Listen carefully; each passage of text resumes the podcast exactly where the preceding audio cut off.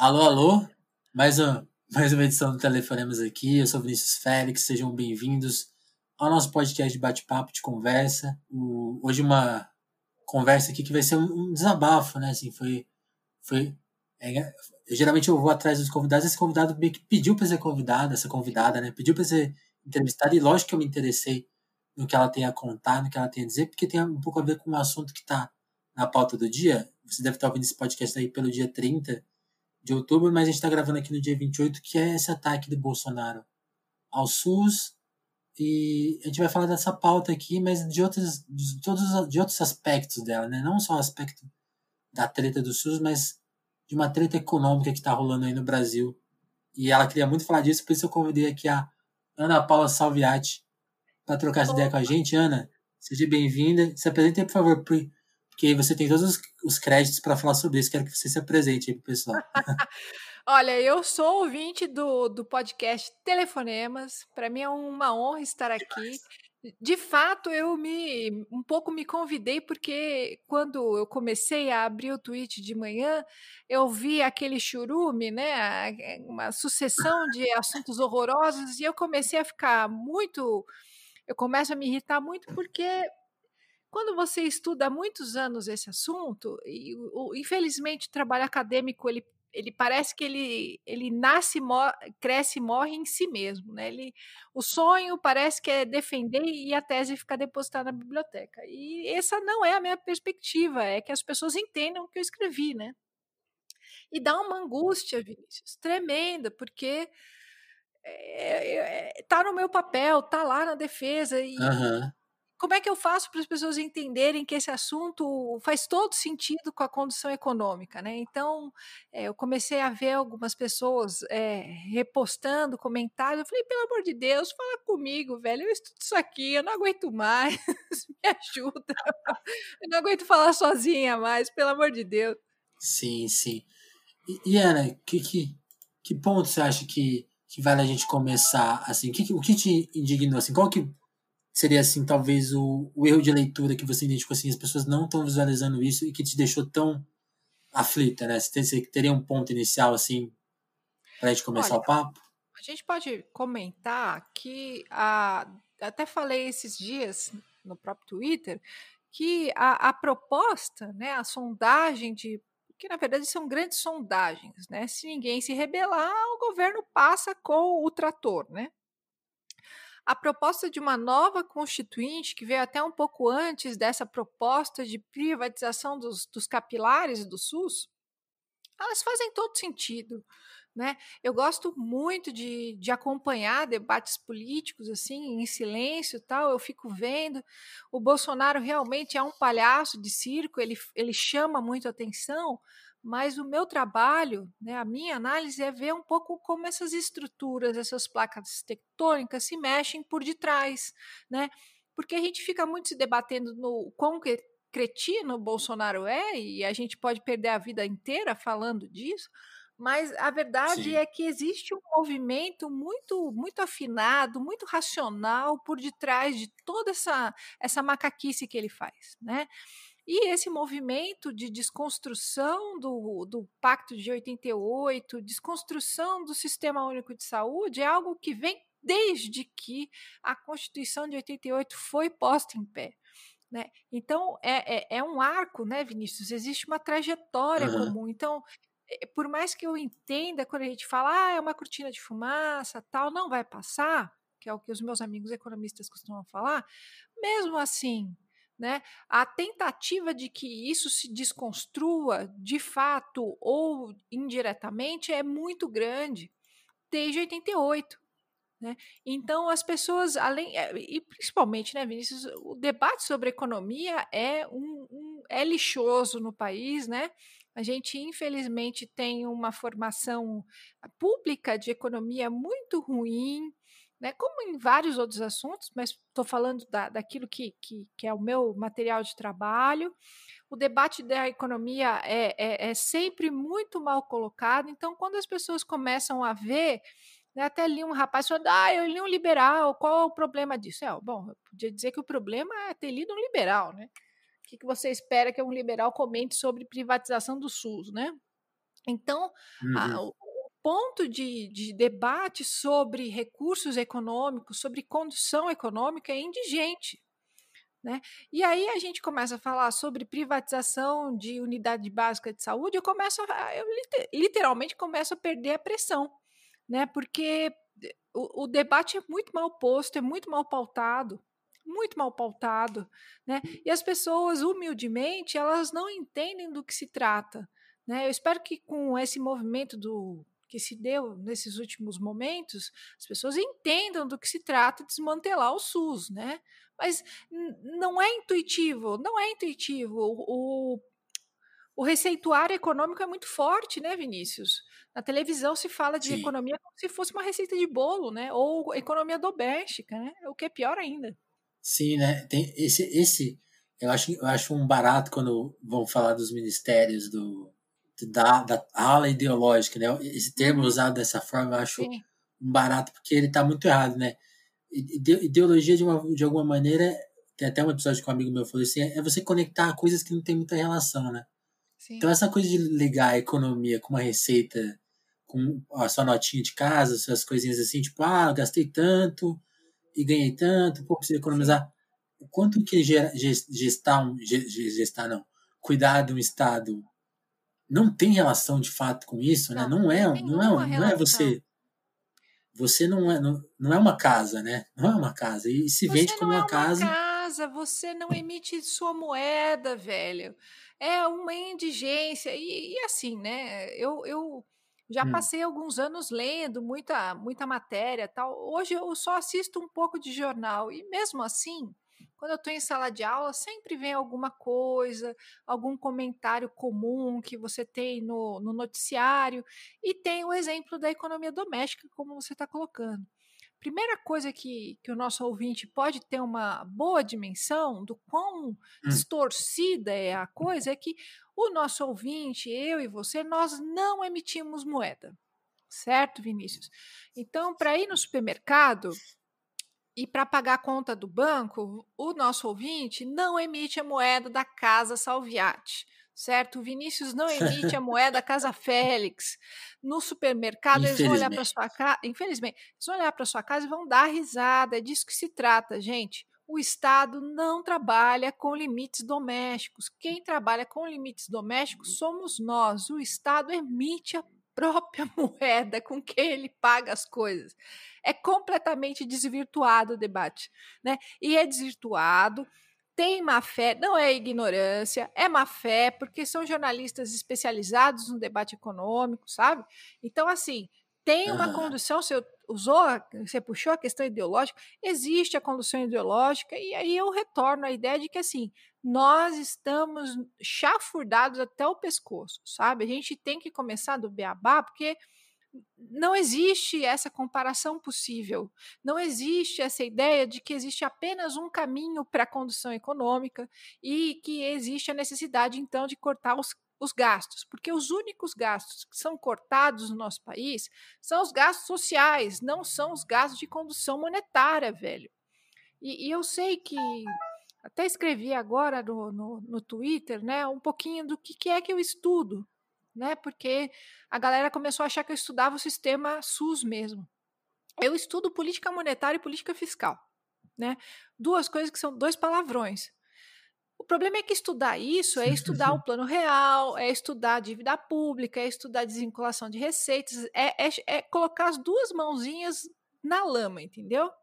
E, e, e significa que quando a gente ouve que o governo, né, que a economia precisa reduzir os cortes, nunca dá-se a entender que os cortes que estão aumentando o gasto público é da própria condição monetária. Isso é muito doido. A própria condução, a própria gestão da economia do país, ela produz endividamento público. E ela é um fator cavalar de endividamento público. Né? E quanto mais a economia regride, e a nossa economia só regride, isso eu quero dizer que ela é cada vez mais agrícola, cada vez mais de serviços terceirizados e de precaríssima remuneração, menos capacidade ela tem de desenvolver divisas internacionais. Já estou falando o gringolês aqui. Onde eu quero chegar, gente, uhum. é que uhum. essa história de cortar serviço público, cortar ama, velho, cortar, cortar literalmente o, a ponta do sistema único de saúde, não significa jamais terminar com o sistema único de saúde só ali na ponta. É terminar com o sistema único por completo. Essa trajetória de tentar terminar com o sistema único de saúde nasceu com ele, entende? É como se fosse uma chaga aberta do próprio SUS. Todo o parlamento, todos os governos desvincularam receitas. Hoje, nossas desvinculações de receitas são na, na casa dos 30%. Então, assim, se fala de gastar, de diminuir ah, o gasto público, mas o grande gasto público que gera e que exige redução dos outros gastos públicos é a própria condição econômica. E não se fala disso e nunca vai se falar, né? Porque é a própria Sim. forma do plano real que produz, né, que produz é, gastos públicos pela sua gestão orçamentária. Eu sei que eu estou falando o chinês, mas é exatamente isso que, que eu estudo e é exatamente isso que me dá essa, essa cirrose enorme de, de ver essas questões sendo colocadas, né? Como se o gasto público do SUS fosse realmente ser a solução dos nossos problemas, porque nós gastamos muito, né? Então nós precisamos cortar dos mais pobres, dos velhinhos e deixar as pessoas sem a unidade básica da saúde do bairro. Então é o fim da picada, entendeu? Já viu que eu fico muito Sim. emputecida, não é, por... não é de graça. Fico louca. Não, e, você e você falou uma coisa importante, que é, é a questão do. Você falou do, do chinês, né? Da, uhum. da, da, de ser uma língua difícil, né? É Sim. É realmente difícil entender. Quando começo a falar desvinculação, é. Já teto foi, de né? gasto, não sei o quê. É. é, é muito complicado. E, e, e, assim, é engraçado porque você falou muito bem, a questão de tratar a economia de um, de um Estado, de um país, como receita de, bo de, de casa, né? Como uma coisa. Vem muito disso, assim, ah, não, eles estão falando assim porque é para simplificar, para o povo entender. É. É, é, e não é, né? Agora, uhum. para a gente tentar, tentar simplificar as coisas de uma maneira honesta que, e que, e que faça sentido com a realidade. Quando você falou, o, o Brasil hoje, ele, então o Brasil porque é isso, o plano real é do começo dos anos 90. A, a nossa, a nossa situação econômica de, de, de, de menos indústria, de ter. De ter uhum. de, isso, exatamente. Já vem daí, porque por isso que a gente está com essa falta de dinheiro real, assim, né? E aí fica tentando pegar o dinheiro dessas fontes, né? Do, da saúde, da educação, tem essa desvinculação brutal. Ela já vem daí, ou, ou, ou o Plano Real não previu isso? Assim? Você acha que é um problema na, gestão, na, na gestação lá do começo? Ou foi uma crise que o Plano Real encontrou no, no meio? Assim? Onde começa o problema exatamente? A pergunta é ótima, Vinícius. A questão, eu, eu vou até pedir para a gente dar um passo atrás, né? E aí a gente pede para o ouvinte tomar um, um, chazinho, né? Então, assim, a nossa, antes de falar de plano real, a gente precisa entender que o Brasil é um país que tudo que ele exporta é de baixo valor agregado. Né? Então, vamos Sim. falar numa língua normal. Tudo que ele exporta é barato. Então, ele pode fazer da Amazônia um grande campo de extração de soja, que, mesmo ele fazendo todo o país ser um foco de produção de soja, ele vai conseguir pouco dinheiro em comparação se grandes regiões do país fossem industrializadas. Porque quando você vende um celular, você consegue muito mais recursos no mercado do que se você vendesse uma saca de soja. Certo? E nós somos Sim. especializados em vender o quê? Soja. Parabéns, Brasil. Então, assim, em termos internacionais, em termos de economia pública, nós temos um problema crônico. Não é do plano real, não é do período militar, é do Brasil como um país que é, foi colônia, subdesenvolvido, que tentou se desenvolver industrialmente. O que, que é? Tudo que a gente importa é cada vez mais necessário conforme a gente não produz aqui dentro.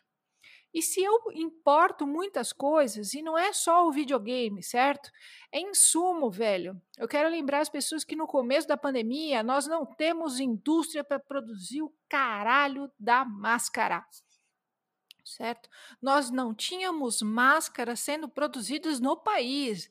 Velhinho, indústria de máscara, olha o nível que a gente tá, entendeu? Coisa a gente tá simples com a, fazer, né? A gente tá com a boca no bueiro, né?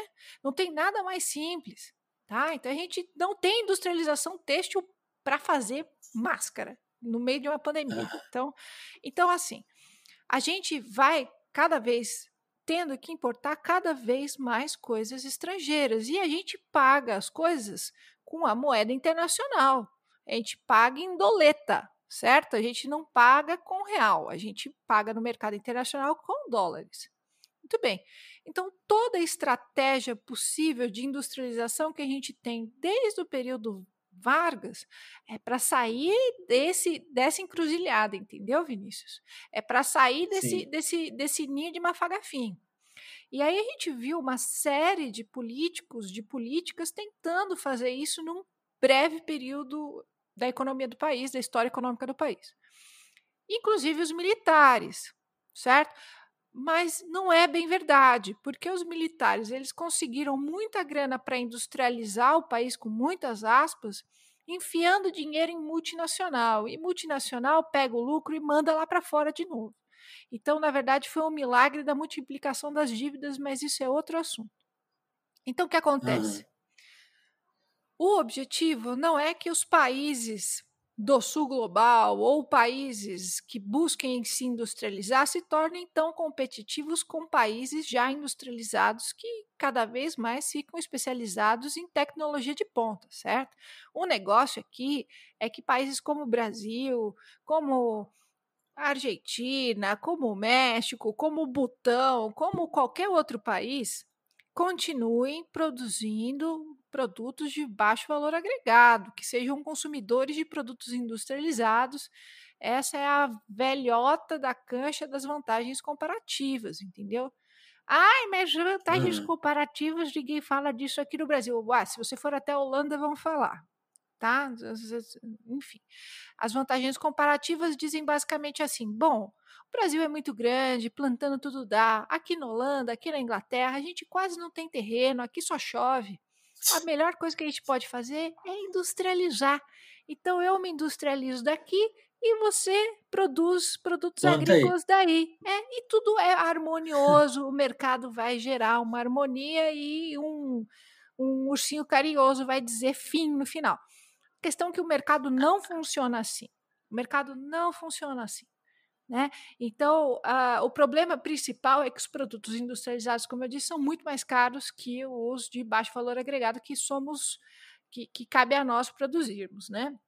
Então, o ouvinte pode lembrar do clássico que os países que produzem cacau não são os países que, que vendem o chocolate belga para você, não é mesmo? A Bélgica não é uma grande produtora de cacau, mas ela vende chocolate para você e muito caro. Uhum. Então, isso já dá uma ideia do fosso do que eu estou tentando dizer para as pessoas.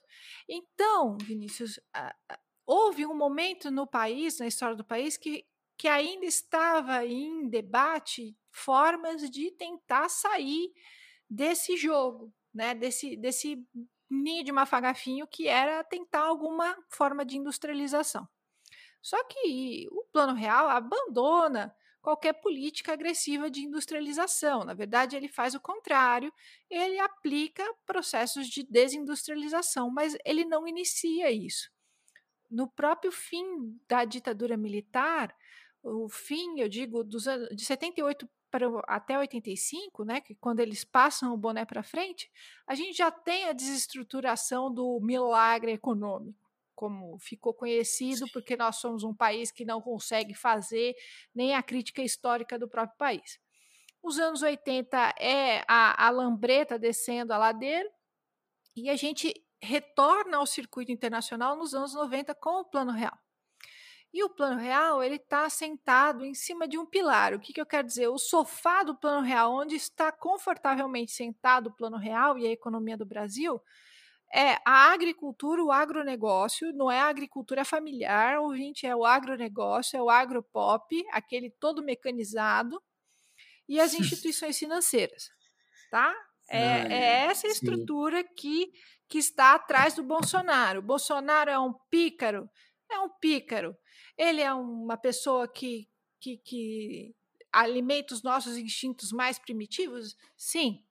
Mas a questão de fundo, a que organiza a pauta econômica, esse cara não caiu até agora, porque a pauta econômica está sendo perfeitamente conduzida, entendeu? Os, principalmente as alterações da política econômica, a economia política do país, a estrutura orçamentária do país, tudo que for necessário de alterar no país está vindo, como o abençoado Ricardo Salles colocou, a toque de caixa, está passando a boiada. Então, Vinícius, quando eles falam da ideia de fazer uma nova constituinte, o que, que significa, velho? Significa que a, a questão orçamentária vinculada na, no papel do Estado. O que, que é a Constituição, amiguinho? Constituição é o texto que diz o que, que é o Estado para o brasileiro certo? E na Constituição de 88, depois de muita briga, pode ter certeza, e, e o texto ficou aquém do que muitas alas progressistas desejavam, se vinculou a algumas peças orçamentárias. Isso significa assim: olha, alguns serviços sociais públicos do Brasil vão ter origem de receita e destino fixo de receita.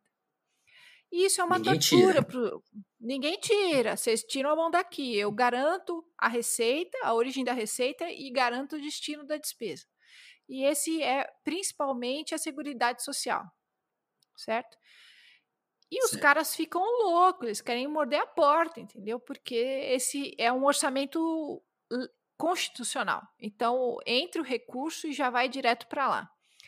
Então, desde 92, a, a primeira DRU foi com o Collor, que é desvinculação de receitas da União, olha que nome bonito, nós desvinculamos 20% do orçamento vinculante, Vinícius, 20% do orçamento que ia direto para a Seguridade Social, certo? E o Temer, o... Ah, para a gestão econômica, né? Gestão econômica, Sim. a economia do país é muito complicada, né, Vinícius? Não pode gastar tanto. O Brasil não. Como dizia os grandes liberais do nosso país, a Constituição não cabe na economia do país. Eu acho que todo mundo que pegou alguma vez a economia para estudar já ouviu essa desgraça, né? Como se a gente tivesse criado um mundo de fantasia e nós não temos recursos para manter. O Temer, em 2016, certo. aumentou de 20% essa desvinculação para 30%. Certo? Além da PEC do teto de gastos, tá?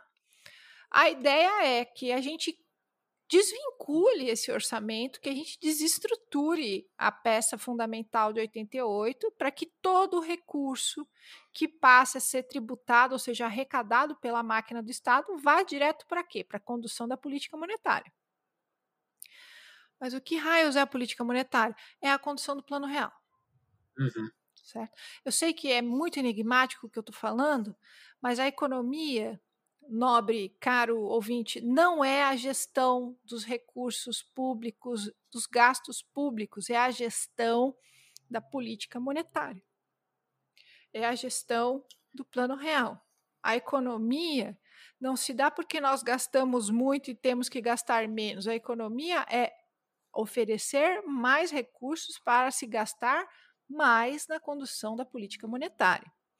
E política monetária, por incrível que pareça, não enche o estômago de ninguém. Né? Não dá vacina. Né? É incrível isso. Mas nada disso é dito, entende? É, é, essa é a minha cirrose. As coisas são distorcidas. Sim. As coisas são essa, distorcidas. Essa, sim, essa grana que é desvinculada, ela quando ela vai para esse lugar que você está falando, né, que é, sei lá, pelo que eu estou entendendo, é, é, manter a economia formal, tipo, é manter o real vivo, assim, seria. É, é exatamente isso significa o quê? É, muito ótima pergunta também. O plano real é um plano que se destina a, ao controle inflacionário. Ponto final. Ah, mas ele. Não, ponto final. É a única coisa, o único objetivo dele é, é o controle inflacionário a partir de uma matriz monetarista. Ponto. Ah, vamos traduzir isso. Isso significa que o objetivo final do Plano Real é garantir que os preços relativos dos produtos brasileiros sejam estáveis. Outra tradução é fazer com que não haja inflação no mercado interno brasileiro para que os produtos importados eles fiquem competitivos ao mesmo tempo dos produtos produzidos internamente e, e vice-versa, né? os produtos nacionais, Sim. enfim. Ou seja, Vinícius, o objetivo da condução monetária do país é esse. No fim ao cabo, é garantir a paridade do real, a estabilidade da moeda, certo? Por que, que isso é importante? Como é que, que o real faz isso? Ele já fez da forma Gustavinho Franco, da forma onde a gente tinha a âncora cambial, mas a gente, a gente sofreria ainda mais contando como funcionava. E a gente tem a forma Armínio Fraga, né? não é que é a forma Armínio Fraga, mas ele que liderou as alterações. E nessa forma, a gente garante que o real garanta a estabilidade da inflação é, tem alguns instrumentos que o Banco Central se utiliza, e aí é que está a nossa questão. Esses instrumentos utilizados pelo Banco Central para garantir a estabilidade da inflação geram gastos públicos. Hum? Essa é a questão. A condução da política monetária do Plano Real gera gastos públicos, gera gastos fiscais. Então, para que, que você precisa economizar na boca da criança, né, na porra do saneamento básico, né, na construção de moradia, no posto de saúde, para garantir a condução da política monetária. Ah, você está dizendo que a política, a política monetária não é importante? Não estou dizendo isso. Estou dizendo que a única finalidade da economia brasileira é a política monetária. E ela não é dita Sim. isso de forma honesta, ela é desonesta. Entendi. Então, então que, assim, sim, isso sem entrar tentar... em muitos detalhes, né? Porque aí eu posso começar a falar da repimboca da parafuseta, né? Quais são os mecanismos, enfim. Aí a gente vai chorar mais uma hora aqui falando, mas posso falar. Não, sim, sim. Não, então assim, acho que traduzindo, tentando traduzir o que você está falando, vamos ver se eu, se eu entendi. Assim, uhum. A base é só, é só manter a moeda de pé. E é exatamente, é, acho que você está tentando dizer assim, cara, a base da economia brasileira é muito fraca. Ela não, ela não, ela não quer manter ninguém empregado, ela não tá pensando na saúde de ninguém, ela não tá pensando em nada. Ela, tá, ela está, assim, como a gente mantém assim, uma aparência, uma aparência de que o mercado aqui ele, ele existe. Então, os produtos brasileiros têm mais ou menos o preço dos, dos gringos, o, o produtor brasileiro consegue vender lá fora de alguma maneira, né? Vende muito assim, bem, porque com o real cada vez mais né? desvalorizado, né? o cara vai vender toda Exato. a produção de arroz dele lá para fora. Ele não é idiota? Hum? Exatamente. Ele não é, é. idiota. Ele, que... ele, ele produz arroz não para alimentar bocas, mas ele produz arroz como mercadoria. Certo? E, e aí que eu acho que entra, entra, talvez entre, entre em um outro ponto interessante, Ana, que é assim, acho que a economia, né, como ela é posta na mídia e, e tá um, e é isso que eu acho foda. Assim, ela tá um pouco na nossa mente dessa forma. Parece que ela é só, só existe esse, esse modo de pensar. Então, ah, sim. Sim, tipo assim, quando, quando você fala assim, pô, o cara, o cara que produz arroz, ele olha, ele olha o dólar a 5 conto e não vai pensar no mercado interno. E aí acho que tem muita gente que fala assim, ele tá com a razão, né? Porque assim, vamos priorizar o lucro. tipo assim, tá, da onde você tá supondo que isso é a única forma de se pensar, de se trabalhar, assim, porque aí voltando para a questão do, do Estado, uhum. assim, existe uma outra forma de se gerenciar esse país, né? Não é possível que não exista uma forma ah, mais existe, existe. social, né? Qual, qual que é, por que isso não se dá? É, é, é só a política? Eu, aí acho que fica muito complexa a resposta mesmo. qual que é o ponto, né? Qual que é o ponto que não, não se trabalha por isso, não se denuncia isso, não se, sabe? Parece que quem entrar lá vai ter que gerar, vai ter que cuidar da forma que tá. Não tem como mexer. Parece que é isso. Olha, é, eu, então vamos por partes, como diria Jack Stripador. Se você é um produtor, é, então vamos dar nome aos bois. Se você produz arroz como mercadoria, podia ser arroz, podia ser pinga, podia ser carro, podia ser uma boneca injetada, é mercadoria, certo? Por mais que você seja um homem bom, um grande produtor de arroz, certo? você vai exportar, senão você vai quebrar, a não ser que você seja um produtor é, de família, né, as pequenas produções que, que se encaminham para a produção interna do país, certo? Mas se o seu norte é a produção do arroz simples como mercadoria, você tem que exportar, senão você vai quebrar, certo? A questão é, o Estado ele abre mão de algumas comportas, como por exemplo o estoque de alimentos dele, o que faz, por exemplo, que o Estado tenha uma reserva de alimentos que pode influenciar no preço do mercado. Mas o ponto, eu acho que onde você quer chegar é, pô, mas é, é, é, isso, né? É basicamente isso. Então, não tem outra forma de você organizar a economia do país? Tem, tem sim. Desde que não, não passe pela. Veja, a, a, o título da minha tese é Carapaça Dura Feita de Aço. O plano real. Ah. Significa o quê? Sabe o besouro? Né? Quando ele cresce, ele tem que sair daquela carapaça. Né? A carapaça, se ele não sair, ele não cresce. Né? Então, o plano ah, real ele não é feito para que o país cresça. O plano real é feito para que o país se torne uma grande fazenda mecanizada, certo? O plano real, o objetivo dele é que o, Bra o Brasil seja um grande exportador de valorizações de títulos financeiros, certo? Ele não é feito para outra coisa tá, Brasilzinho? Então, se você exige outra coisa, se você espera que o Brasil seja outra coisa, então a gente tem que colocar em debate o plano real. E esse é o problema. Isso vale um milhão de dólares. Quem é que vai debater o plano real? Com um debate tão, tão indigente da economia no nosso país. Quem que tem coragem de colocar isso em, em pauta, velho? Né? é impossível, né? Eh, a Porque gente tem um... É, é... Exato. Eu não sei se é impossível, mas eu sei. É a mesma não, questão eu, eu, de colocar. É a mesma noia de colocar a Constituição. Eu que peço desculpa. É, a gente está numa, numa barra funda tão grande que o, o, parlamento é um esgoto, certo? A mídia econômica é terrível. Não se pensa para fora das quatro linhas certo? A questão toda é que a, o modelo, a, a, forminha de fazer capeta do plano real é, é o consenso macroeconômico que funciona na Alemanha, nos Estados Unidos, no Japão, certo? Um modelo, um modelo de gestão é o modelo de gestão neoliberal da economia. Ah, então o problema é o neoliberalismo. Olha, quando isso aqui não era neoliberalismo, a gente estava na condução econômica da ditadura militar.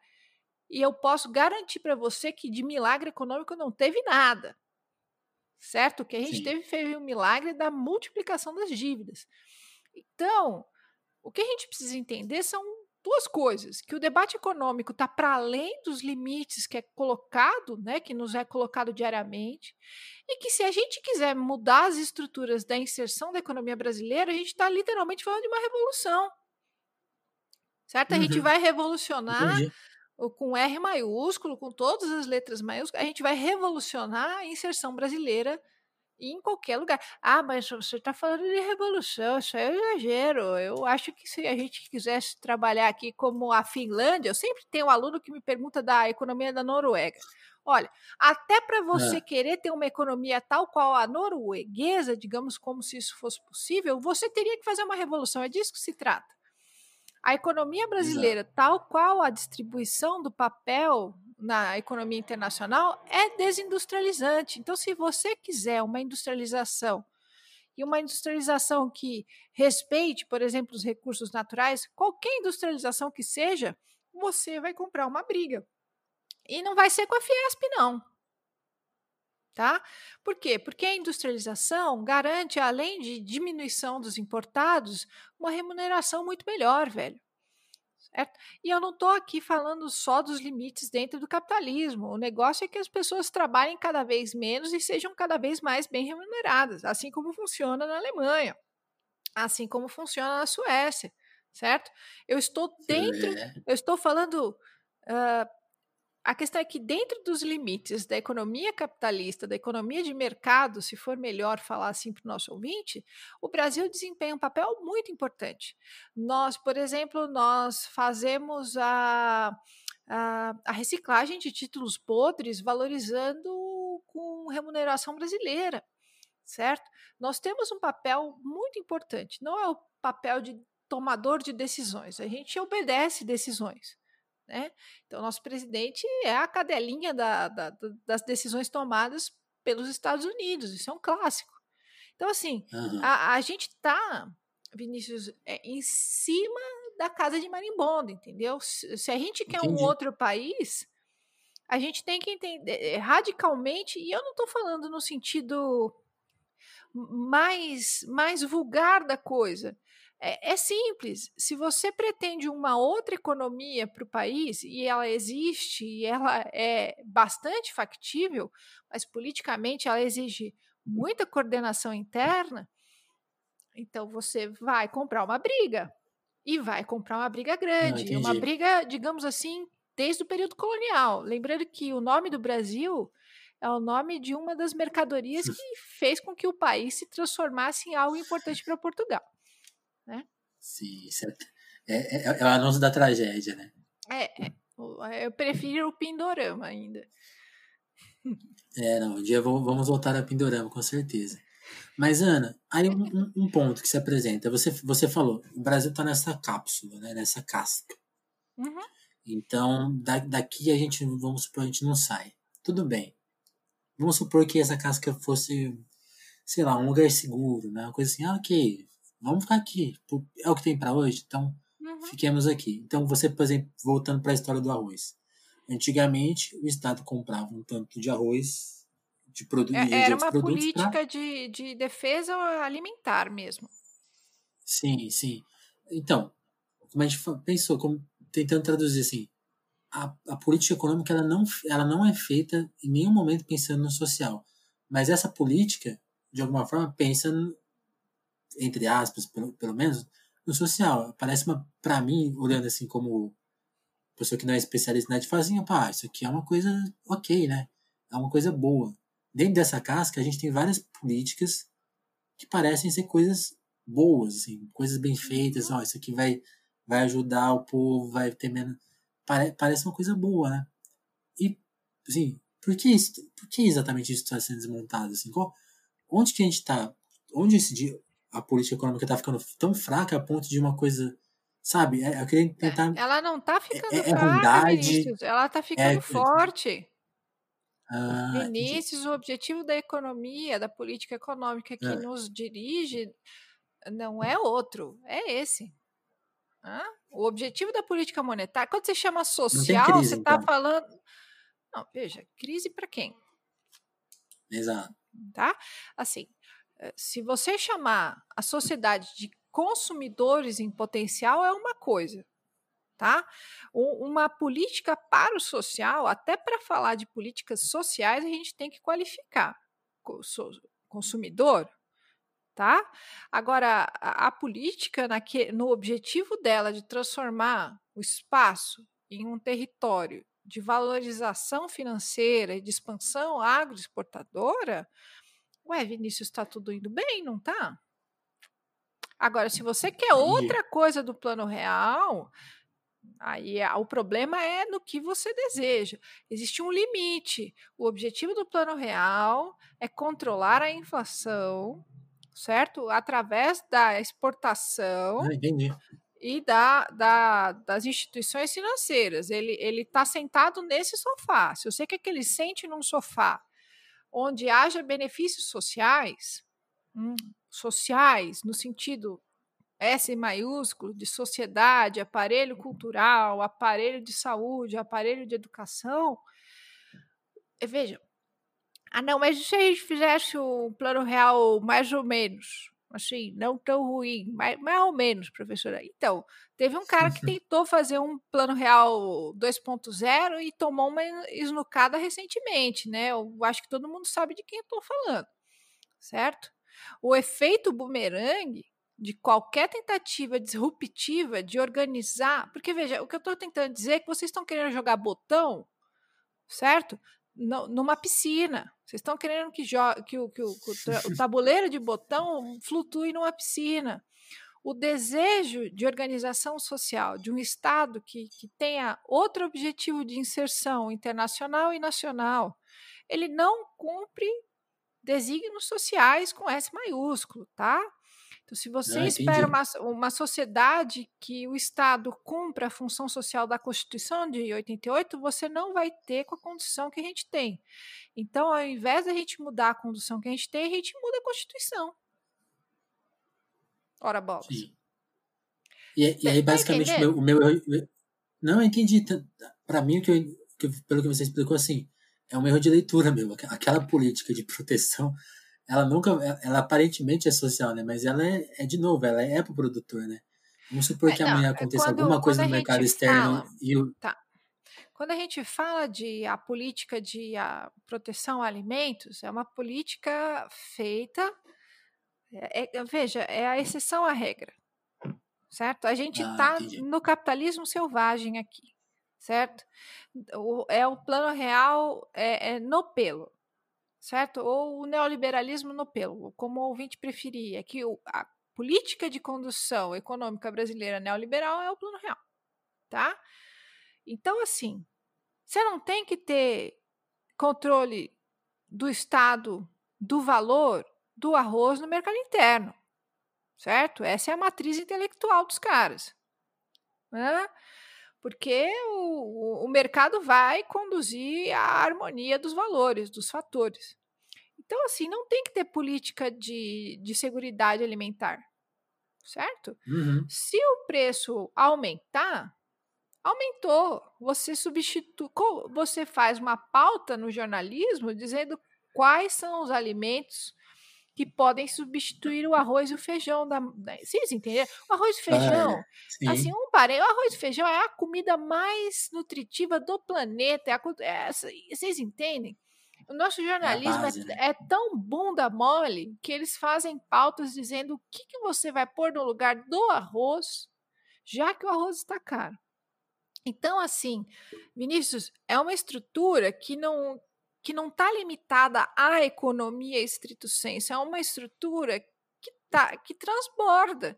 Então, assim, né, esses dias eu participei de um podcast do Outras Mamas e elas me perguntavam, mas o que, que é economia? Por que, que é importante entender economia? Velho, porque economia é tudo. Economia é a pauta do jornal que fala para você substituir o arroz por batata. E quando a batata tiver cara, ele vai falar para você se alimentar de fotossíntese entendeu? É, a economia está em todos os lugares. Isso é muito complicado, certo? Mas a sua pergunta não Sim. foi que você entendeu errado, Vinícius. É que é posto ah. desse jeito. Então, assim, quando a gente tem o equipamento de seguridade social, por exemplo, né? A Previdência Social, que passa por uma, uma série de reformas o tempo todo. Lá atrás, na Constituição de 88, foi criadas receitas vinculadas à Seguridade Social, certo? As receitas, entre elas estão a folha de salários, a folha de lucros, o PIS e alguns outros recolhimentos importantes. Se a gente tem reformas trabalhistas onde as pessoas param, elas deixam de estar com carteira assinada, como é que você recolhe o dinheiro que é para a receita do, da Seguridade Social? Com que dinheiro você vai ter é, orçamento para garantir o aparelho de segurança social se você faz uma reforma dessa? Você não tem. Então, é uma ótima estratégia para você acabar com a Constituição de 88, essas reformas que acabam com a estrutura das receitas vinculantes, uai. Não tem mais receita vinculada. O, a fonte da receita acabou, então é óbvio que a Previdência Social vai sempre ter um problema, o que é uma questão muito discutível enfim, e enfim, entende? A coisa é muito mais sofisticada. Não, sim, sim. É, ela, ela, vai, ela vai deteriorando. É como é quando você tem uma, uma geladeira na Praia Grande, entendeu? Ela vai ficando enferrujada aos pouquinhos. Sem você ver, ela vai enferrujando. Ela vai se perdendo. Sim, sim. Não, e, e é isso, né? A Constituição, ela, então, ela seria um porto seguro, mas desde o dia 1 um dela, ela, ela é combatida, então. É isso, assim, basicamente. Ah, é basicamente assim, porque, entre outras coisas, na, no texto constitucional, existia, por exemplo, grupos que queriam garantir a receita e despesa, por exemplo, para o Ministério da Saúde, né, para garantir o SUS.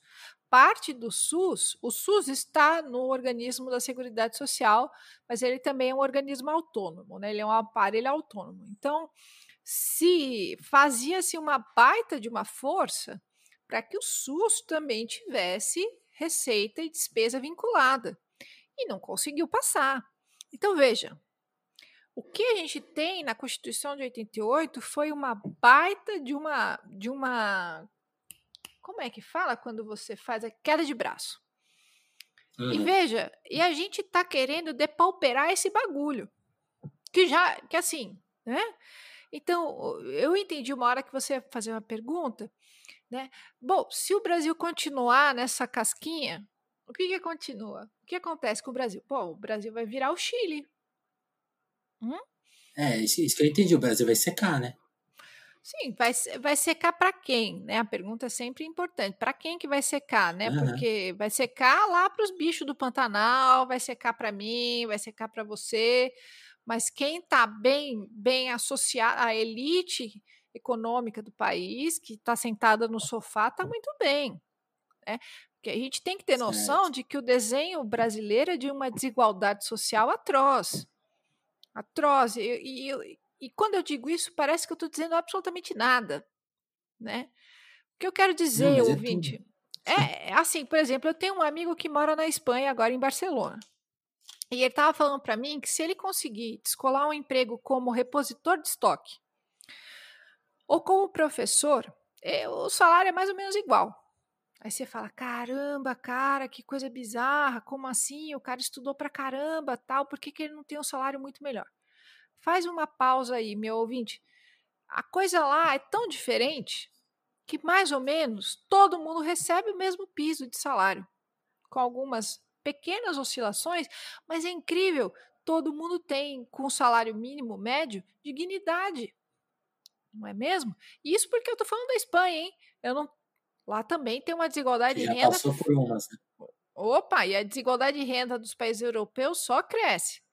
Né? E mesmo essa estrutura está cada vez mais capenga. Onde eu quero chegar é que aqui a gente naturaliza que, porque eu estudei muito, eu tenho condições de ter um salário mínimo médio, porque o salário mínimo de fato é mais ou menos 5 mil reais, certo?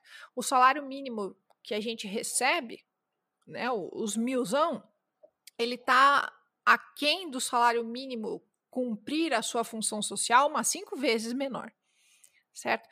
Então, a classe média brasileira, na verdade, é a classe baixa.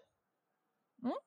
Então, é, é, né, a classe essa média é a grande ilusão, né? Essa é a grande ilusão que faz com que você, você, classe média, se ache um bonzão, um fudidão.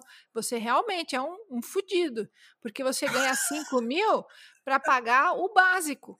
Agora, o cara que ganha zero, milão, né? é, o cara lá que ganha mil é que tá ganhando um salário mínimo um quinto do que devia ganhar.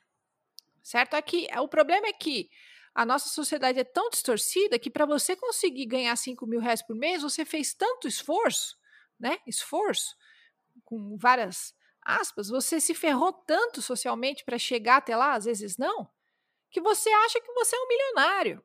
Porque grande parte da população, junto com você, ganha no máximo 5 mil reais. Certo? Uhum. Isso porque eu não estou falando nem renda per capita, estou falando 5 milão. Certo? O cara tá achando que ele está surfando. Por quê? Porque ele come três vezes por dia. Olha só que incrível. Ele paga as contas em dia, ele já acha que ele está no, no, no, no auge do sabugueiro, entendeu? a gente não vê a distorção, a gente não vê a, o tamanho da desigualdade porque a gente naturaliza a desigualdade. Certo? A gente acha que é questão de sucesso eu ganhar 5 mil. Você está ganhando salário mínimo básico, velho. Aí é que está.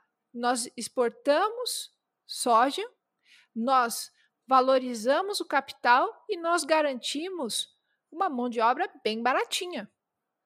Certo? Isso aqui está tudo sim. dando certo, Vinícius. Só não está dando certo para mim e para você certo? Mas para a, a, organização econômica que o Brasil se propõe a participar, ó, chuchu.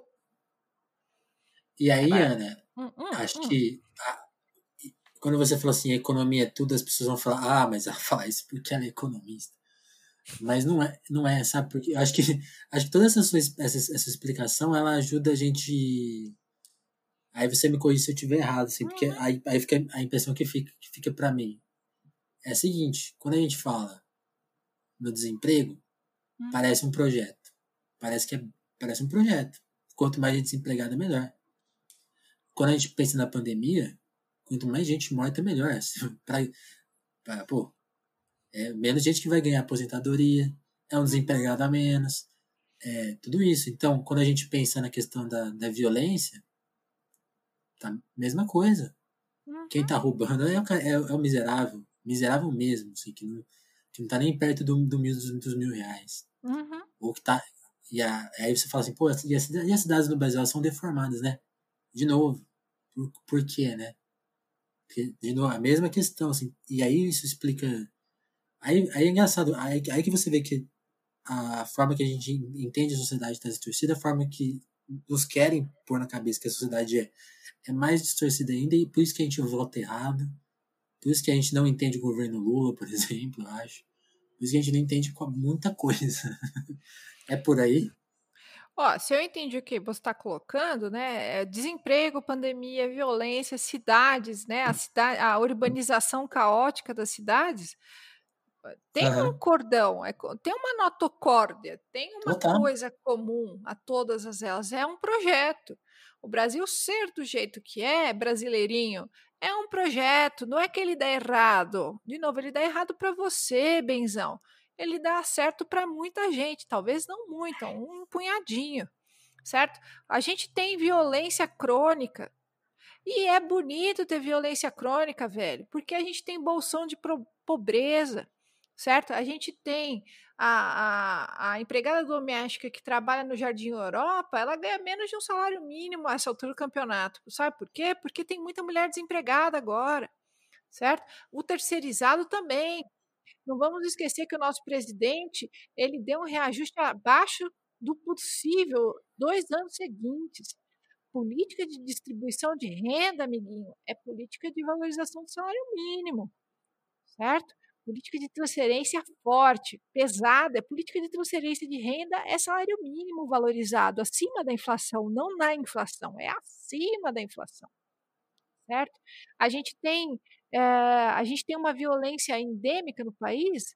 Bom, a gente tem um país que, que se baseou na mão de obra de uma população imensamente maior, superior em termos numéricos, de uma mão de obra que foi escravizada por maior parte do tempo, certo? Do dia para a noite se fez uma lei que não garantiu direitos nenhum para essa grande massa de população. E em algum momento houve alguma política de reparação? Não houve, houve política de embranquecimento. Certo? Então, assim, esse país, para quem faz história, para quem conhece história, ele faz sentido. O problema é o sentido que ele faz. Exatamente. É, problema não é entender o sentido do Brasil, o problema é aceitar o sentido do Brasil. Né? A Você pandemia... fica meio assim, tipo, é isso mesmo que vocês queriam, cara? Que lixo. É, mas é, é, porque tá na nossa bunda, né, Vinícius? Falando assim, num português castiço, né? Nós não estamos, né? A pandemia mata quem? Mata principalmente quem precisa do SUS, velho, né? Desemprego, desemprego é ótimo, Vinícius. Quanto mais gente desempregada, menos eu posso, eu mais, é, perdão, vou reformular. Quanto mais gente desempregada, menos eu preciso pagar. E quanto mais gente informal, menos ainda, velho. Certo? A, a, a, seta tá cruzada. Você, é, é, dá murro em ponta de faca. A estrutura da nossa economia é feita para ter mais mercado, não menos mercado. O problema é que soluções de mercado são soluções selvagens. Entendeu? Uhum. Na, na interpretação do mercado, todos nós somos proprietários de nós mesmos. E se você não tem mais nada além da sua mão de obra, você pelo menos pode pôr no mercado a sua mão de obra para vender. Se tiver muita mão de obra igual a sua, eu vou pagar, eu que estiver interessado em comprar sua mão de obra, eu vou pagar aquilo que eu quiser. Então tem gente desempregada, tem gente morando em cortiço, tem gente morando em favela, tem gente dependendo do Estado, tem gente dependendo de, de filantropia, né? Coloquei dependendo do Estado, né? Como se eu fosse a esposa do Dória, né? Tudo isso faz com que essas pessoas Esses estejam. preguiçosos. Esses preguiçosos. Isso tudo faz com que as pessoas estejam cada vez mais vulneráveis, gente. Se elas estão vulneráveis, qualquer política cola, velho. Hum, não é algo tão enigmático. Quanto mais miserável for a população, mais conduzida ela será. Mais massa de manobra ela será. Mais, quanto mais ela se alimentar de migalhas, mais fácil conduzir economicamente. Sim, certo? sim. Eu, eu não sei se eu respondi direito, se eu falei tanta coisa que eu não falei nada, viu? Você me desculpa. Não, Ana, respo- respondeu sim, porque acho que todo, todo o seu texto nesse papo, assim, indicou o tamanho da enrascada. Assim, a enrascada é estrutural. Uhum, Então, assim, por isso, eu, por isso eu queria até. Por isso que eu mencionei a, a questão do, do, do governo Lula. uhum, Que eu acho que, como ele, é, como ele é lido, vamos pegar a média de como ele é lido. Uma fase positiva da economia com muita corrupção, né? Então, ele, é- ele é lido na média dessa forma, assim, deu errado porque roubaram muito. Foi o problema. E aí, voltando à, à questão da mídia, um ponto que eu acho curioso eu me lembro, assim, é, é engraçado, quando a gente lembra do passado, assim, ah, a ditadura, a gente tem que recorrer aos livros, né? E eu uhum, já tô ficando velho a ponto de conseguir lembrar de uma coisa que eu vi, eu mesmo vi, uhum. que era a questão, assim, pegar um jornal da Globo na época ali da pré-impeachment. Tá. O desemprego no Brasil era menor do que é hoje. Sim, sim. As pautas eram, cara, o desemprego tá matando a população, as pessoas estão Uhum. ferradas, e a corrupção, é, a estrada. Eu lembro de uma matéria assim que eu, por, por, por- eu entendi errado essa matéria até pouco tempo atrás, eu acho. Talvez até hoje. Que assim, a estrada no Brasil era mal, mal construída porque o dinheiro da corrupção foi desviado. Ah, meu Deus. Isso é uma tragédia, tragédia, tragédia, tragédia, pô, desemprego, desemprego. Aí hoje a gente chega nesse momento que o desemprego tá muito acima do que estava naquela época e a gente não vê essa, essa pauta. Esses dias você mesmo tweetou uma matéria lá que era assim: troque os equipamentos da sua casa para economizar. E você colocou bem: compre, né? Sim. Então, assim, tá todo mundo desempregado e, e a pauta é para comprar. né? A pauta ainda não chegou. Isso, isso dá uma medida do, do interesse. sim. E eu queria que você falasse da sua visão. O que, que será que foi o governo Lula para a gente entender um pouco por quê que então a gente teve esse momento de seguridade social mais cuidadosa? É- é- é- Era esse, é- era esse o jogo de botão na, na piscina que você falou? É um que que pouco foi isso? disso. Na verdade, o, se é que houve algum problema no governo Lula colocado nesses termos, é que, Hum. veja, a China parou de demandar a exportação de soja brasileira, não é mesmo? Hum? Se, se o governo Lula, na hora que ele passa o boné para Dilma, a questão é que, assim, se o governo Lula tivesse entrado no segundo go- governo Dilma, por exemplo, e aí a gente está fazendo futurologia, não é bem o meu campo, mas, assim, Aham. o Brasil teve o boom da commodity puxada pela China. A China precisava da nossa soja e do nosso milho para alimentar o porco chinês. Ok, brasileiros? Nós tivemos toda aquela exuberância econômica de PIB crescendo a 10% ao mês, vendendo soja para porcos chineses comerem, ok? Muito bem. Quando a China sente um desaquecimento internacional a partir né? Isso fica muito contundente já em 2015, mas a coisa já estava diminuindo um pouco antes. Bom, a economia brasileira, que é uma grande especializada em milho e soja, ela obviamente vai ter uma queda muito abrupta, uai. Como é que faz? Se a nossa especialização é vender produtos de baixo valor agregado, se o nosso principal comprador Uhum. diminui, não tem, não tem mistério nenhum. A questão é que o, o- é como se fosse um ponto fora da curva, né? Ah, tudo daria certo no plano real se a China tivesse comprando do Brasil toda a produção de soja sem parar. O problema é que isso ia significar o quê? Cada vez mais desmatamento, enfim, né? Cada um, cada governo tem esse esse pitch, né? Esse timing para controlar. Mas o governo Lula, ele ele ele foi muito exuberante economicamente através da exportação de grãos. certo? Ah, o, a, a, expansão do programa Bolsa Família é um, é um programa de, de ele, ele não é um programa de, de compressão de desigualdade social como da qualidade do salário mínimo. Vou tentar uhum. me fazer entender. Né? O salário mínimo faz com que a, as pessoas tenham uma remuneração acima da inflação né? e você distribua a, a, a participação dos lucros socialmente. Entende onde eu quero dizer? Eu não estou uhum. dizendo aqui que o Bolsa Família não foi importante, hein? Puta merda, não é isso que eu estou dizendo. Eu estou dizendo que o Bolsa Família ele aparece como a principal forma de distribuição de renda do governo Lula, mas a principal forma e mais duradoura forma de distribuição de renda do país é a valorização do salário mínimo, certo? Então, assim, aí a gente entra no debate se o governo Lula teve medidas pró-cíclicas, anticíclicas, e aí a gente vai perder a nossa vida aqui. Mas o, o, o, grande, o grande X da questão é que ele estava sentado em cima do cavalo selado. A China estava importando toda, né? Melhor falando, a China estava consumindo toda a nossa produção de grãos. Né? Tudo aquilo que a gente viu, gente, foi gerado pela exportação de grãos. Né?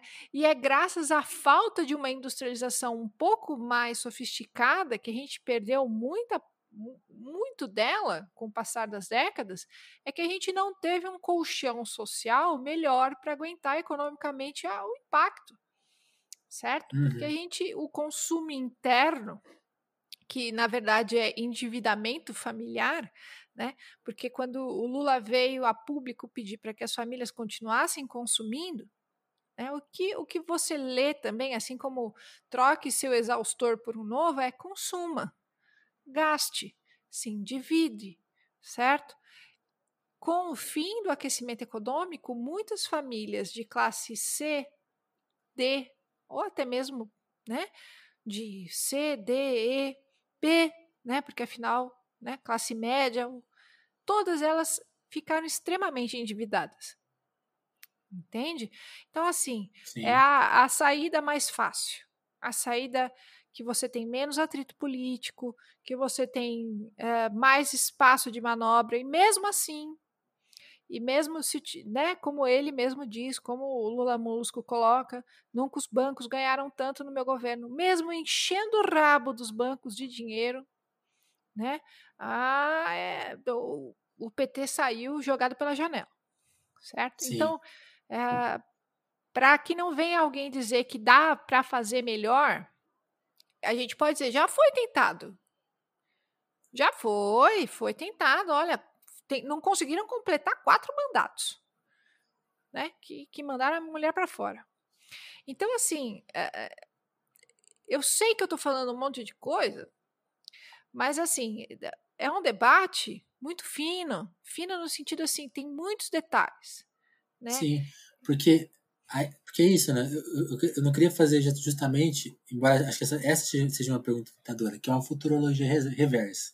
Uhum. Que seria assim: o que seria um governo com essas características que a gente tem e já teve, pegar o FHC, pegar o Bolsonaro e o Temer, o que seriam.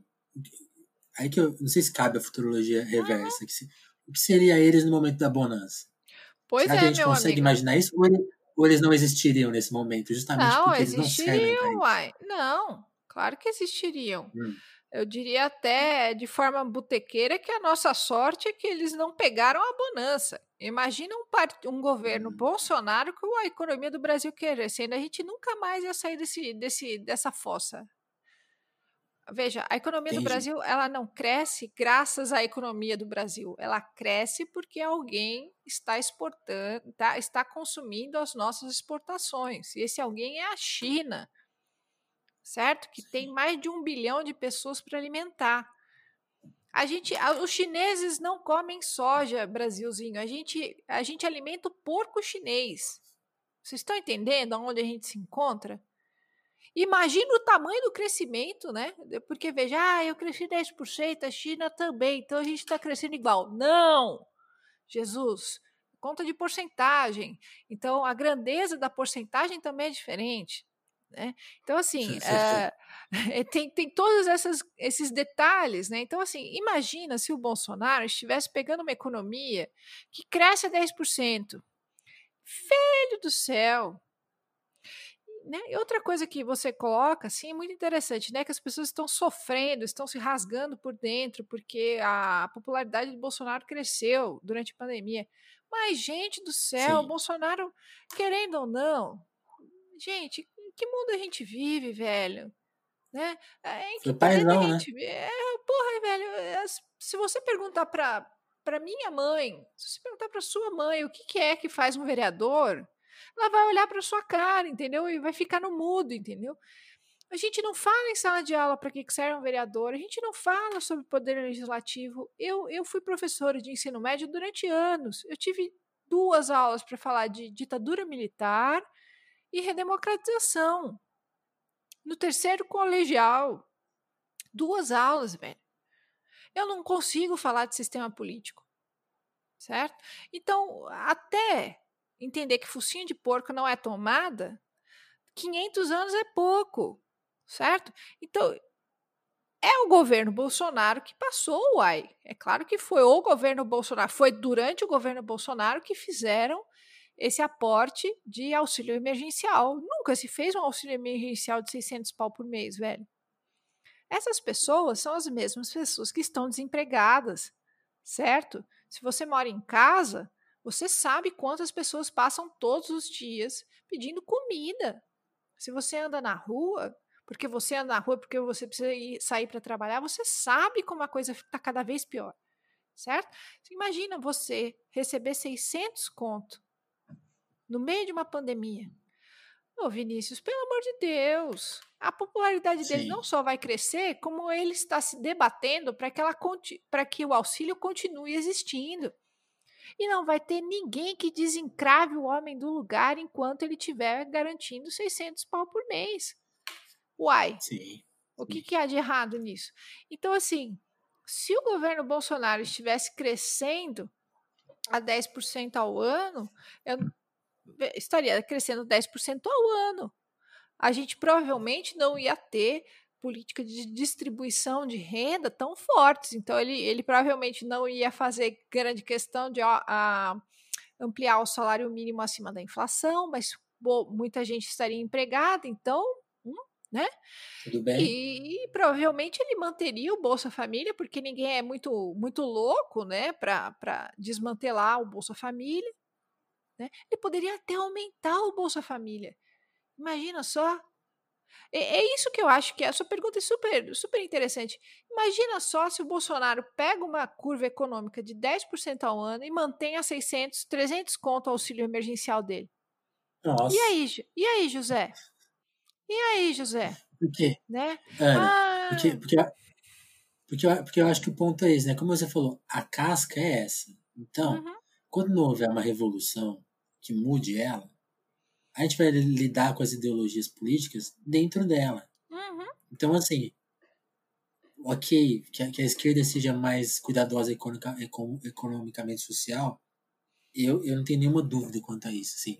Mas pela sua leitura super bem embasada, acho que está dado, assim. Se não tiver uma mudança do, da estrutura, vai se trabalhar dessa forma, que é uma forma limitante, que é uma forma cruel com as pessoas, assim. Então, é uma então forma que a gente está fazendo. É... Por isso que eu acho importante a gente ler, porque essa. Sim. Só, só querendo completar, assim, os, os processos políticos eles se dão justamente nesse tempo e espaço, né? Então não tem como a gente pensar, pô, ah, ah mas se tivéssemos tido uma reforma dentro do. É, aí já é muita imaginação. Então, pensando nesse limite de, da ideologia política que a gente tem nesses, nesses momentos, que seria o Lula, o Bolsonaro, seria uma, no máximo uma, uma, uma centro-esquerda, talvez, eles pegam, de novo, toda, tudo que acontece de bom e ruim dentro dessa máquina, desse cavalo, como você falou, esse cavalo selado, que tá andando aí, uma hora sobe um, sobe outro, cada um pega num ponto. Só que ao mesmo tempo que eles pegam cada um no seu ponto, a gente entende, lê eles a partir dali também. Então, então a gente, por exemplo, a gente lê o Bolsonaro como cruel. Muita gente vai ler ele como positivo. Né? É, é, essa, que, uhum. essa quebra-cabeça que é dura, né? Então, aí também a gente lê o Lula como positivo, muita gente vai ler ele como ruim pelas, pela contradição, né? Então, é, é uma enrascada complicada mesmo de, de sair, né?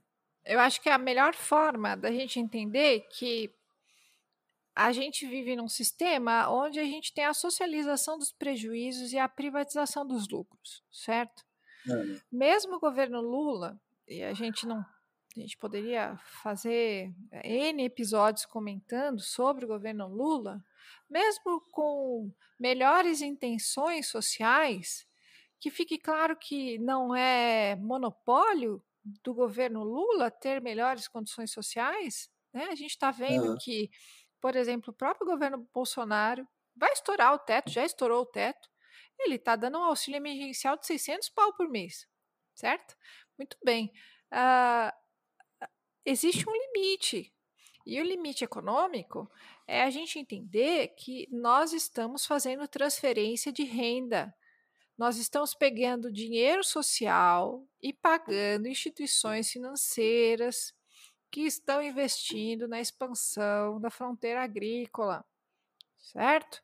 Ah, o que não fica visto, e que nem foi muito o que a gente falou, é que, ah, mas se eu ganhasse os meus 600 reais por mês, eu queria mais é que o mundo terminasse em barranco. Então, brasileirinho, a questão toda é que, da forma como o Brasil é inserido internacionalmente, Quanto mais o brasileiro se esforça em produzir, quanto mais o trabalhador sai para trabalhar, enfim, mais a gente, uma grande parte do dinheiro produzido, da riqueza nacional produzida, que não é investida para aparelhos públicos sociais, ela vira valorização de títulos ou de instrumentos de financeiros. E esses instrumentos financeiros, eles não querem morrer em, em reais na mão eles buscam saídas de exportação. E a saída de exportação mais benéfica no sistema econômico brasileiro é a agroexportação. Não é à toa que nós estamos nos dirigindo para os sete cantos do Brasil, acabando com todo o mato que existe ainda de pé nesse país. Então, ah, mas podia, se então crescer, farofa pouca, meu pirão, né, meu pirão primeiro, né? Se a economia uhum. crescer, a questão é, é voo de galinha, entendeu, Vinícius? Se crescer Sim. um pouquinho, melhora um pouquinho. Só que melhora um pouquinho para você e, e melhora um, um tantão para quem sempre está muito bem. Então, assim, é muito difícil falar assim, né, em pouco tempo, porque, veja, às vezes eu, eu, eu respeito muito cientistas políticos, mas pega um, um, um pedacinho um pedacinho. E, e o que eu estou tentando falar nesse telefonema é uma estrutura. É uma estrutura sim, de longo, é, é, a longa duração, né? Os historiadores de plantão vão gostar. Né? É a longa duração do processo. Existe um sentido para isso.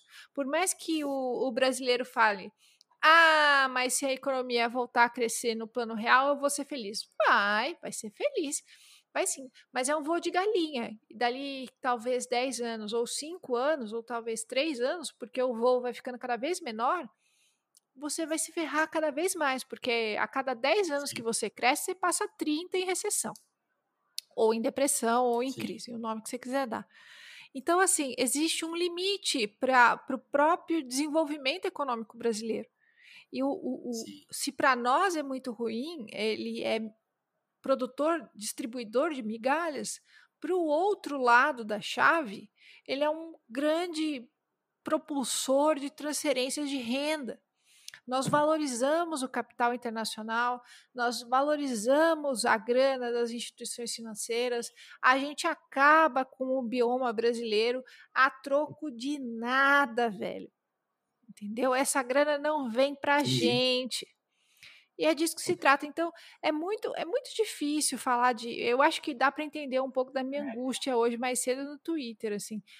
É muito difícil falar disso tudo. Eu tenho certeza que quem está nos ouvindo no telefonema já está tendo uma overdose.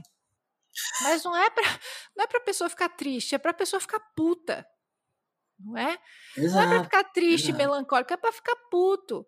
É para entender que dá para estudar isso aqui é, é acessível. O, o, meu trabalho é tentar fazer com que isso daqui seja acessível. Eu vira e mexe, eu meto uns cursos de. Não é jabá, não é jabá. Não é jabá porque eu não trabalho não, lugar mas nenhum. Fica à vontade. Não, eu, eu, eu inventei uns cursos de economia para não economistas, né? O nome que, enfim. Uhum. Porque eu tento falar dessas coisas. E mesmo assim é muito pouco. Eu, sei lá, cinco aulas. Cinco aulas não dá pra falar porra nenhuma, Vinícius. Entendeu? Isso aqui é, é, é, curso de formação social, é curso de base, entende? Nosso telefonema, ele não vai, ele não vai é, responder muita coisa, mas é, o bom é que a gente vai colocar é, muita pulga atrás da orelha das pessoas e isso vai me deixar muito satisfeito. Sim, sim. Então que assim, que o não, buraco é esse, é mais embaixo e é mais é complexo. Sim. Esse é o objetivo. Até as minhas perguntas dessa coisa você falou, análise da, do, da, você, você deu uma cutucada nos cientistas políticos. Porque essa justamente essa análise de, de momento, Sim. ela justamente faz essa. Ela, ela, é uma, ela, ela é o que é, é uma análise de momento. Então ela toma. E aí que. Aí, por isso que eu acho que a gente compreende tão mal as coisas, porque a gente toma isso como verdades absolutas. Então a, a análise de momento ela toma que o modelo econômico é esse, só pode ser esse, sempre foi esse, sempre será assim, daqui para frente, antes também já foi. É, além da e gente é um erro, naturalizar, né? É um né? A gente naturaliza e, e, e, quando a gente naturaliza, a gente passa a não enxergar mais. Né? Que nem a ponta do nosso nariz, está bem na nossa cara e a gente não vê. Né? Então, assim, quando a Sim. gente naturaliza muito, é porque o cientista político, né, ele faz um trabalho dos personagens. O que eu estou tentando fazer aqui é um trabalho desse, de, de, de, é, de tentar entender a peça do teatro inteiro, entendeu? É, né? Se o cientista político está olhando o personagem, eu estou tentando entender o sentido da obra, né? Então, assim, me vejo muito mais como historiadora, por mais que o, o conteúdo da minha fala seja econômico, eu, a uhum. matriz uhum. do meu entendimento é de história. Né? Eu, eu, eu olho como historiadora para os desenvolvimentos econômicos. Né? Então, isso é muito diferente e, e é muito solitário. Assim, eu fico muito feliz com essa possibilidade de falar com os nossos ouvintes aí do Telefonemas, porque é muito solitário. Porque, porque eu preciso falar anos a fio para que a pessoa mais ou menos esteja entendendo o que eu estou tentando dizer. Né? Sim, Não é um é curso de cinco dias e eu não estou menosprezando o espaço, mas que as pessoas entendam que existe muito assunto a ser debatido e que uma das pautas, por exemplo, é formação de cursos de, é como a gente pode falar, de, de base, de formação de base. Né? Ao invés da gente aceitar que se tire filosofia e sociologia né, das escolas, que a gente tenha cada vez mais. Né, que, que, que esses conteúdos sejam cada vez mais transversais. Né? Que a gente possa ter espaços culturais para que os adultos também possam frequentar e que cursos possam ser geridos e que a gente tenha plataformas para fazer isso de uma forma calma. Porque isso pode parecer pouco, mas imagine se a gente tivesse um espaço onde em cinco anos a gente pudesse trabalhar vários assuntos como esse. Eu tenho certeza que em 15 anos muita coisa seria diferente no nosso país. Eu sei sim, que eu estou falando 5, 15 anos e o ouvinte pode estar tá assustado, mas isso não é nada, velho. Isso não é nada. O nosso país ele fica não girando é. em falso o tempo todo. A gente está girando em falso desde. Vai. Não, a gente pode colocar, não, sempre. Mas eu, eu fico pensando assim, desde. Acho que desde 2015, eu não vejo eu lembro que eu, eu, eu, comecei a trabalhar ali em 2000, com jornalismo em 2013, 2012. Uhum. E era muito comum quando a gente falava de congresso, considerando que vivia-se vivia num ambiente estável, relativamente estável, então entravam pautas que vão modernizar alguma coisa, vão retroagir em outros, e aí se, se debate, sei lá, maioridade penal, aborto, vai embora, qualquer tema. Uhum acho que desde 2015 eu não vejo um debate desse sendo posto. Assim, todos os debates mais polêmicos e quentes da, do nosso Congresso há pelo menos 5, 6 anos, e você está falando em 15, já, é, já é metade desse período, uhum. é, é de retirada de direitos. É de eu desmontagem achei... do. do é, então. Eu É, achei é que você bem fosse grave, falar, né? Você falou de 2015 para cá. Eu achei que você fosse falar da redemocratização para cá. O grande, a É, grande que, é- que é sombra, seria né? mais A certo, né? grande, a grande sombra da sociedade brasileira é o legado da ditadura militar. Nós, como sociedade, não fomos é, capazes de fazer a, a passagem. né? Nós fizemos um, um ajuste e não foi o ajuste de contas com a história, não foi o ajuste de contas de um país que viveu 21 anos de ditadura militar. Economicamente, nós vivemos ainda um legado da ditadura militar, socialmente, urbanamente, é, no, no meio A gente rural. vive a revolução deles, né? É, a gente vive ainda essa sombra, essa bola de ferro. O Brasil ele fica se debatendo o tempo todo em cima de um paradigma que a gente não foi capaz de romper. Né? Então, se existiria uma coisa que eu poderia ser mais propositiva, é que a principal coisa que pode levar o Brasil a, de fato, ter uma mudança social e social e econômica, enfim, é peitar a, o ajuste de contas com o fim do período militar. A gente não fez isso. A gente não fez isso, a gente tem um, um, um capitão, um cara de baixa patente, arrotando como se ele fosse um grande militar. Né? E dizendo uhum. que ele é um grande militar, se utilizando dos recursos da ditadura militar como se não fosse algo objeto. E não é algo objeto e socialmente claro, porque a gente não fez a nossa lição de casa. Então, se a gente quer mudar alguma coisa no país, a principal e primeira coisa é fazer a nossa lição de casa e entender o quanto há permanências da ditadura militar em todos os poros e buracos da sociedade, da economia, da política brasileira. É a principal coisa. Né? Existe ditadura Sim. militar ainda, resquícios na economia, na violência urbana, em todos os lugares do país, em todos os lugares do país. A gente basicamente quis fingir que nada tinha acontecido e seguiu em frente e, e a gente carrega um corpo o tempo todo atrás do porta-mala. Sim. E, e aí acho que é, é a arma perfeita do bolsonarismo, né? Porque quando, quando vem um editor de livros aqui, a gente debateu aquela frase é, que o Paulo Guedes falou, né? O Paulo Guedes falou que livro é uma coisa de elite. Uhum. Que é uma farsa. Só que ela se baseia num, num truísmo, né? É uma frase que, sei lá, talvez os editores de livro por anos tenham repetido. Ah, no livro do Brasil é de elite, então a gente tem que combater isso. Então ele, eles usam essas armas, é o, é o duplo pensar do, do bolsonarismo, né? Então é, quando a gente tá falando né? aqui. É, porque a gente vai falar assim: qual que é a solução de vocês para derrubar tudo que a ditadura tem construído? Seria a, a nova Constituinte. Mas não é essa que eles vão defender. E eles vão usar isso, né? Vai ser a arma deles. Chegamos no ponto, né? Imagina só a constituinte que eles querem passar, pelo amor de Deus. É, então, assim, a gente não consegue, a gente fica com cara de, de, mosca morta, né? A gente fica nessa melancolia que não passa, né? Em termos psicanalíticos, né? A gente fica como um, um, um, um terapeuta, um, uma pessoa que passa por análise sofrendo, né, na melancolia, porque a gente não se mobiliza, né, porque a gente não consegue entender que o principal, a principal ossada que está lá é a própria ditadura militar. Né? Uh, os caras querem desfazer todo e qualquer resquício de democratização, de redemocratização, não de ditadura militar. Os caras querem fazer com que aquilo que ainda existe se torne total, né? saia dos fundos e vá para frente.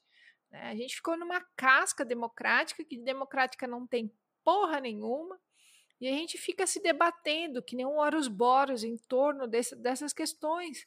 É o legado da ditadura militar reposto, reposto, recozido, recozinhado, refritado o tempo todo. Né? E é o senso comum o tempo todo. Sim. Sim, então acho que é isso. Acho que é quando, quando então, quando, quando querem aparentemente privatizar é, tudo, né? Acho que esse talvez esse seja o ponto. Como, como ler corretamente as coisas, né?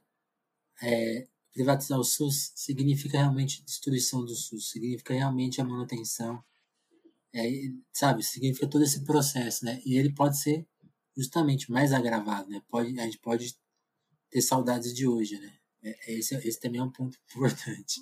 Sim, a gente pode ter saudades de hoje, a gente vai ter saudades de hoje, assim como a gente já teve saudade de 2015, né? Então, assim, não há limites para piorar, entendeu? Os limites só existem quando você quer melhorar. Para piorar é um buraco sem fundo. E, então, Ana, aí você falou da questão. Aí eu acho que é a questão mais difícil, porque talvez até os partidos que se alinham ao que a gente acredita que estão dentro desse processo eleitoral atual é, não conseguem pôr isso em pauta, né? Não consegue. Quando a gente fala assim, vamos se organizar, se mobilizar, parece, parece, parece realmente muito melancólico, porque parece muito impossível. E aí eu ah, fico sim. pensando, né? por exemplo, o que, o que passou, o que passa no Chile e o que a Venezuela e a Bolívia encararam de alguma forma, que são ameaças graves e violentas a, aos comandantes desses países, né? O Chile agora conseguiu, vai conseguir reformar a sua construção em uma, um ambiente que, pelo menos daqui de longe, parece perto de um ideal, mas a gente não sabe no que vai dar, né? E aí eu fico pensando, como que uma, uma mudança dessa não termina em guerra e tá, já, já é uma tragédia por si só, mas como que ela, sabe, sabe eu fico pensando, existe ser uma grande mobilização internacional, talvez, um grande movimento. Tem como terminar bem, assim, uma, uma mudança que passe por esses pontos que ela precisa passar, você acha? Tem como? Tem como? Não tem como? É ah, impossível responder isso. Não, eu acho que nem nos cabe pensar. Veja, da, da melancolia parte a tentativa da gente ter controle sobre todos os detalhes. Quando a gente tem claro sobre o que a gente quer fazer, a gente faz. Entendeu? Eu não sei se eu estou sendo muito. Uhum. Muito vulgar, mas é o que precisa ser feito. A esquerda, de forma geral, ela abandonou o debate econômico há muito tempo.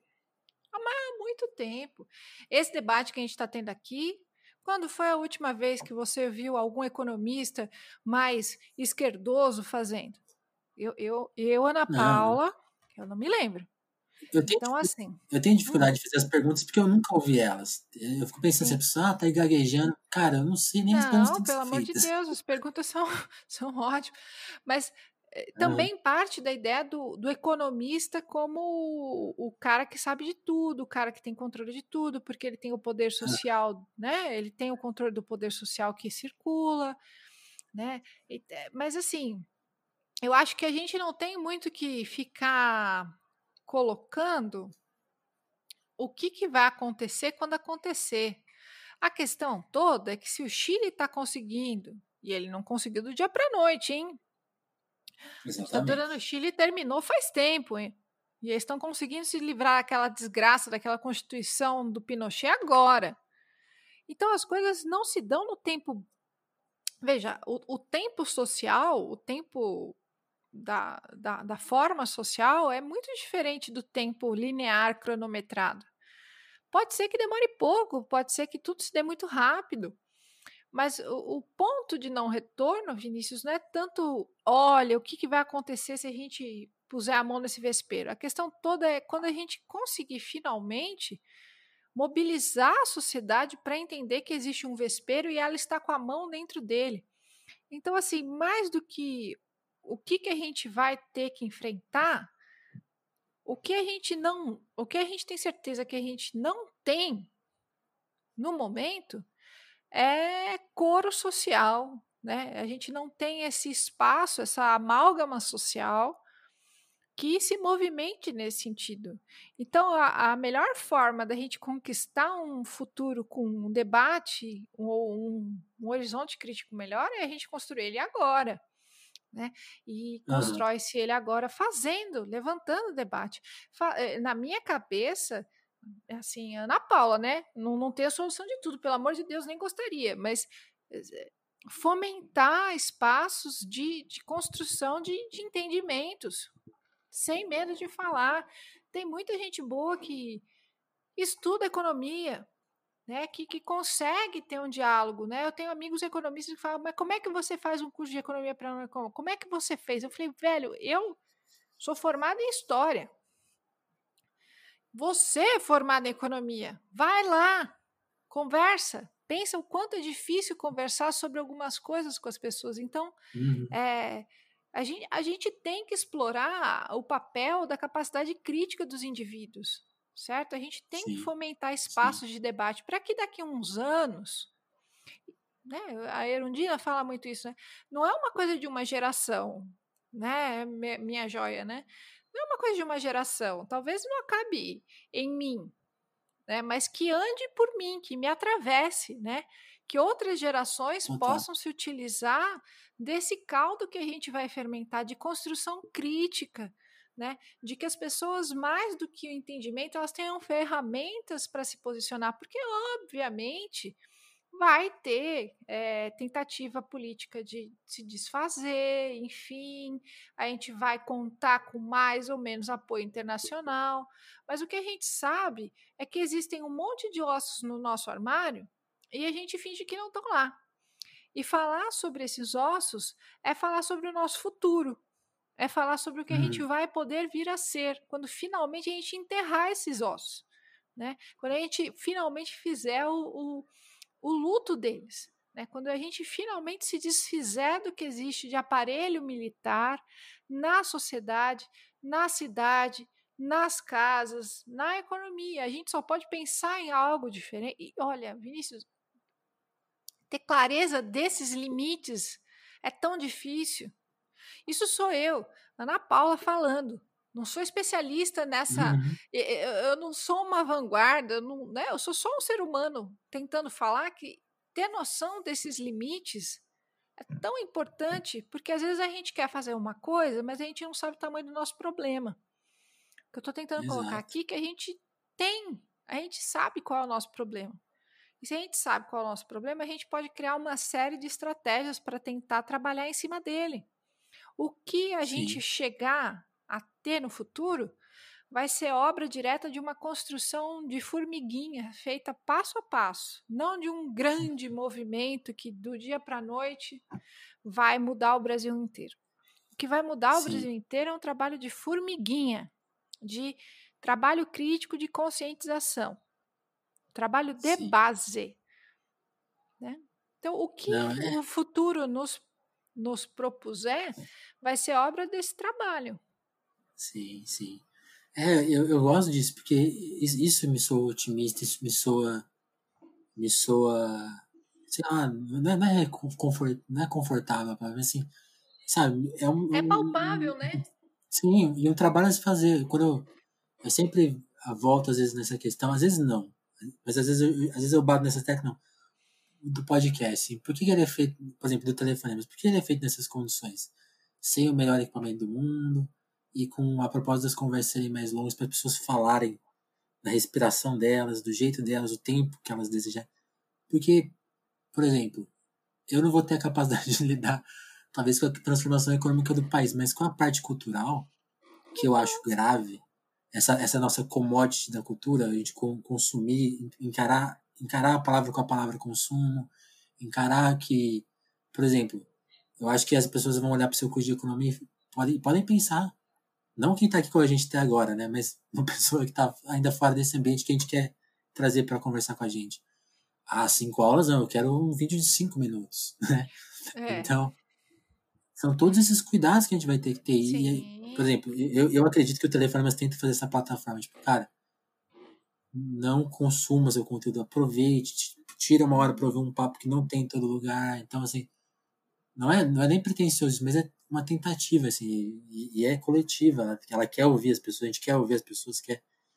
Mas então, acho que só para dar uma dimensão assim, tal, tu, talvez isso se dê em todos os espaços. Você no seu papel de historiador, eu no meu papel de jornalista, e quem está ouvindo aqui tal, deve, deve estar tá enxergando na sua profissão um ponto de, cara, isso é a chave do erro. E aí que talvez seja um lugar para se mexer agora, né? E que é mais palpável e tudo mais. Cada um tem um, um lugar de ação no mundo. Cada um está é. inserido em algum lugar no mundo. E, e cada um tem a capacidade de criticar o seu lugar. sabe? Ah, mas, velho, veja bem, com o jornalismo você pode ainda falar de cultura, certo? Você pode uhum. falar na sua casa, né? E, e não adianta falar com raiva, né? Fala também com quem tá, tem o mínimo de espaço para falar com você, né? Não, não fale de forma superior, sabe? Isso tudo dá Exato. errado, né? É, é difícil, mas veja, você não tem que abraçar o mundo todo em suas dores. Faz o que você pode com o que você tem, né? Não caiamos na melancolia, né? Que a gente se utilize dessa situação toda exposta e fique com raiva. E, e a raiva é uma energia de movimento. E coloque em movimento as coisas, que a gente converse, que a gente saiba capaz, a gente seja capaz de conversar com as pessoas, de escutar as pessoas, que a gente não fale só com os convertidos, né? Porque falar com convertido é um pé no saco, porque todo mundo sabe mais do que você e todo mundo vai te corrigir. É, fala com quem tá. Fala de boa, sabe? Porque uhum. assim, você não nasceu sabendo, né? Então a pessoa também não tem obrigação de estar tá iluminado como você naquele dia. Então, sabe, tipo, é, se a gente pensar que todo mundo tem alguma coisa para fazer, a gente primeiro, antes de querer mudar o mundo, a gente tem que querer mudar a nossa própria forma de se enxergar. Né? Se você passa a entender os seus limites, né? não querer ser responsável pela mudança do mundo, a mudança do Brasil, nem a mudança da cidade, mas você ser capaz de compreender onde o Vinícius, onde você ouvinte pode atuar na sua vida, no seu trabalho, no seu cotidiano da escola, é isso que importa, é essa coisa, essa fagulha, porque quando você muda uma coisa, você muda todo o restante. É trabalho, é trabalho de base, pessoal. Ninguém vai fazer Sim. nada no passe de mágica aqui. Não se faz mágica aí, na história. Não existe mágica na história. Existe ebulição, existe expansão, Sim. mas mágica não existe. Sim. Eu, tô, eu, tô, eu comecei a jogar um jogo ontem chama Carto. É um jogo que parece uma fantasia, assim. Que é um jogo que é o seguinte: você é uma pessoa que tem acesso, que anda, anda, anda em ambientes, né? São quadradinhos, assim, ambientes quadrados. E seu único forma de ação é um mapa, né? Por isso chama Carto. Tá. E assim, a, part, a partir do que você consegue redesenhar no mapa, você consegue redesenhar a realidade e resolver os, os, os problemas. Eu tô, eu tô, pensando muito nesse jogo porque ele realmente, acho que a metáfora dele é isso, sim. Uhum. Essa reconstrução dos mapas vai reconstruir a realidade de alguma forma, né? É, a gente tem que fazer a planta base para entender aonde a gente está, para depois a gente poder pensar em como se movimentar. Porque por mais que a gente viva numa grande punheta mental, nós não somos seres completamente metafísicos, né? Nós, por mais que a gente viva na rede social, a gente não é só um, um avatar, né? Nós somos carne, nós somos ossos também. Então a gente precisa dessa limitação espacial e temporal para poder agir. Né? Então a ideia do mapa é muito boa. A gente precisa fazer a planta baixa para entender onde é que a gente está. Eu, eu, se eu hoje estou aqui falando com você, foi porque eu quis entender aonde eu estava o tempo todo, desde que eu me dou por gente. É, foi Sim. essa minha gana de tentar entender o que estava acontecendo no mundo que eu tô, né, que me fez ficar enchendo o saco de estudar esse monte de coisa insuportável.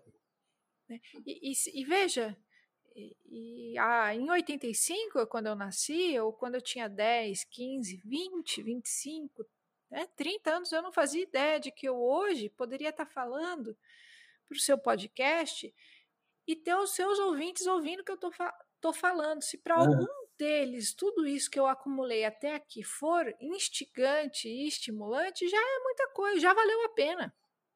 Já valeu Total. a pena. Total.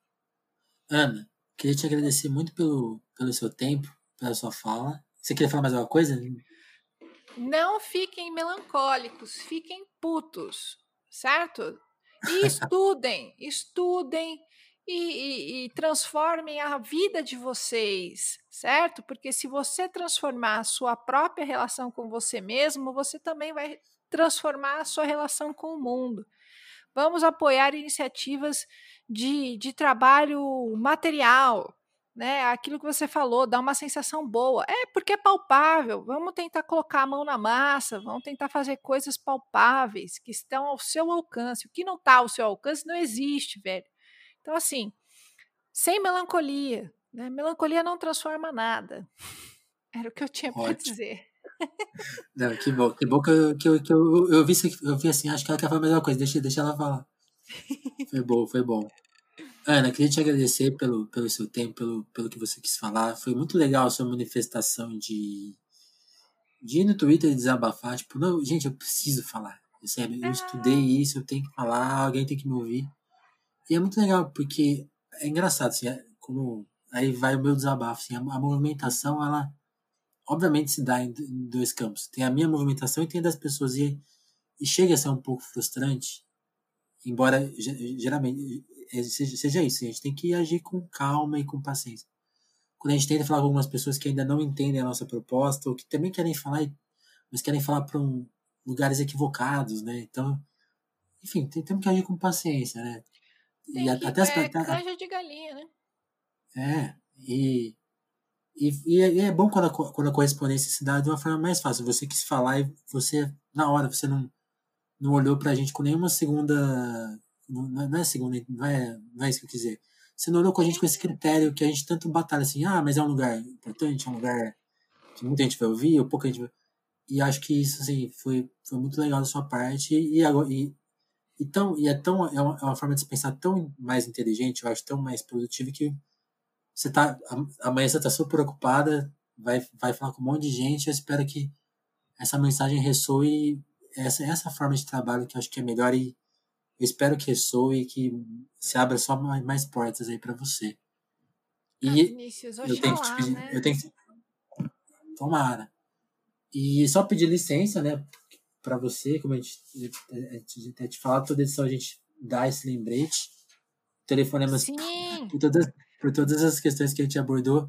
Ele vive independentemente, vive com o nosso apoio.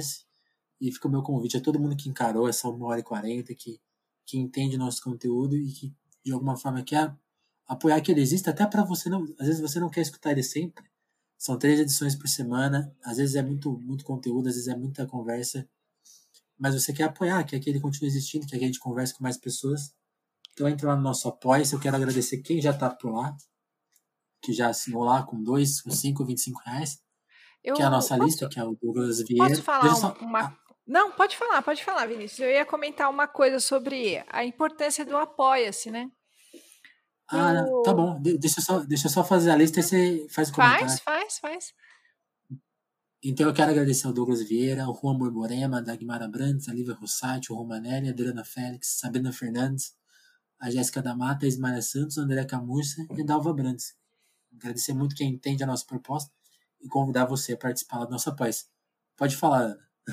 Eu ia comentar que o apoia-se para quem está ouvindo, não pode apoiar ou ainda não apoia, o, o, é importante porque assim, veja, é cultura, velho. As pessoas estão tentando fazer cultura da forma como elas podem. Né? A gente ainda vive nesse mundo, né? E as coisas precisam ter uhum. dinheiro para serem feitas. Então, se você vai no cinema, se você né, curte assistir um filme, assistir uma música, isso também é cultura, isso aqui também é espaço de debate. Né? É importante apoiar quem, quem produz conteúdo de cultura. Né? A gente tem um podcast, eu e o meu esposo, e a gente também, eu quero muito agradecer a cada um que nos apoia, né? É uma forma de incentivar, né, Vinícius, o trabalho que a gente faz. Muito importante. Sim. Fico feliz que o Telefonemas existe e que tem tanta gente boa apoiando. Valeu, Ana. Então é isso, te agradecer pelo papo e te desejar outros bons papos aí que você, você cobrou, agora o pessoal te chamou. Então vai, espero, espero que renda. Espero que sim, mas já rendeu, já rendeu. Se eu tô falando com você, já rendeu. Sim. Sim, sim. Valeu, Ana. Um abraço Valeu. aí. Abração.